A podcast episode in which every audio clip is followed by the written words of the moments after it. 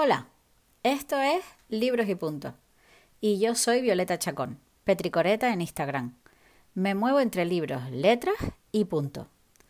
En este espacio hablaré de la cotidianidad de la gente que escribe.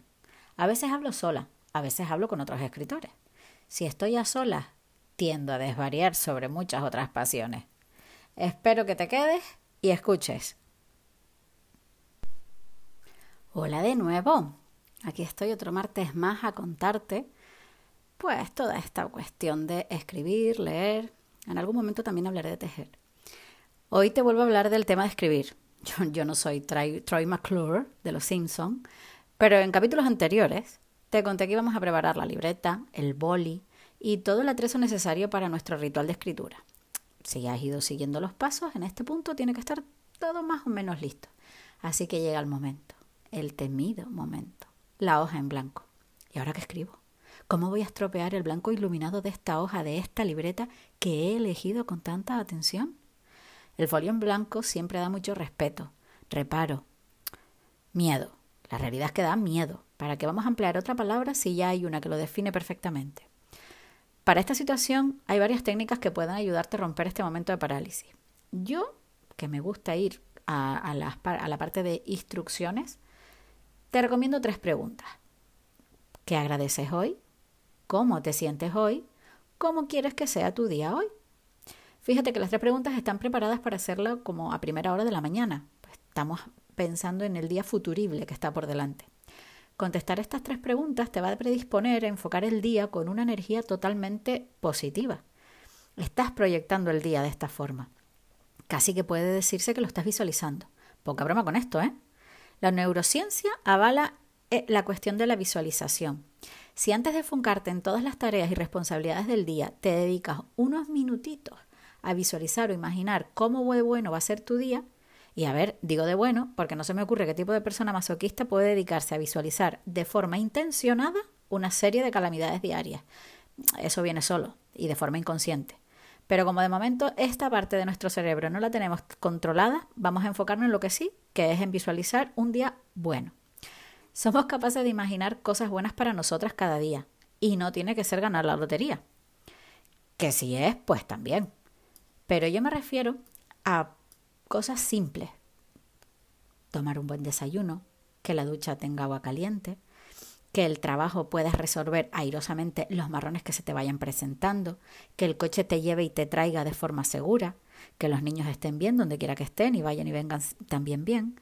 Y así con todas las cosas que van pasando en el transcurso de las horas hasta que llega la noche y te metas de nuevo en la cama. Son apenas cinco minutos. Si no estás acostumbrada, esto es como lo de meditar, que al principio la cabeza se te va para todos lados y cuando te das cuenta te volviste a dormir. Por eso yo te recomiendo que lo hagas ya fuera de la cama. Hasta que no tengas práctica, parece que no sale bien. Por eso a mí me resulta muy fácil escribirlo. En vez de visualizarme mentalmente con mis ojitos cerrados, la música esta de 943 hercios y no sé cuántas cosas, pues yo cojo la libreta y lo escribo. Escribo mi día, como si ya estuviera pasándome y cómo va a ser. Otra cosa que no sé si has caído en la cuenta es que es imposible dar gracias y sentirte mal. Está científicamente probado también. Así que ya te garantizas el buen humor por la mañana empezando a dar gracias. Luego te cuentas a ti misma cómo te sientes, que es una pregunta que nos hacemos poco, hacemos poco a los demás y casi nada a nosotras mismas. Me refiero a hacer la pregunta de verdad y escuchar la respuesta. Soltamos el hola, ¿qué tal estás?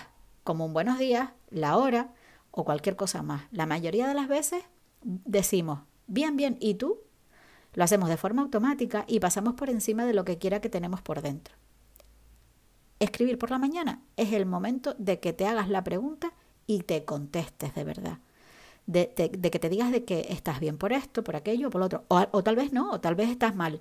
Y también que lo justifiques.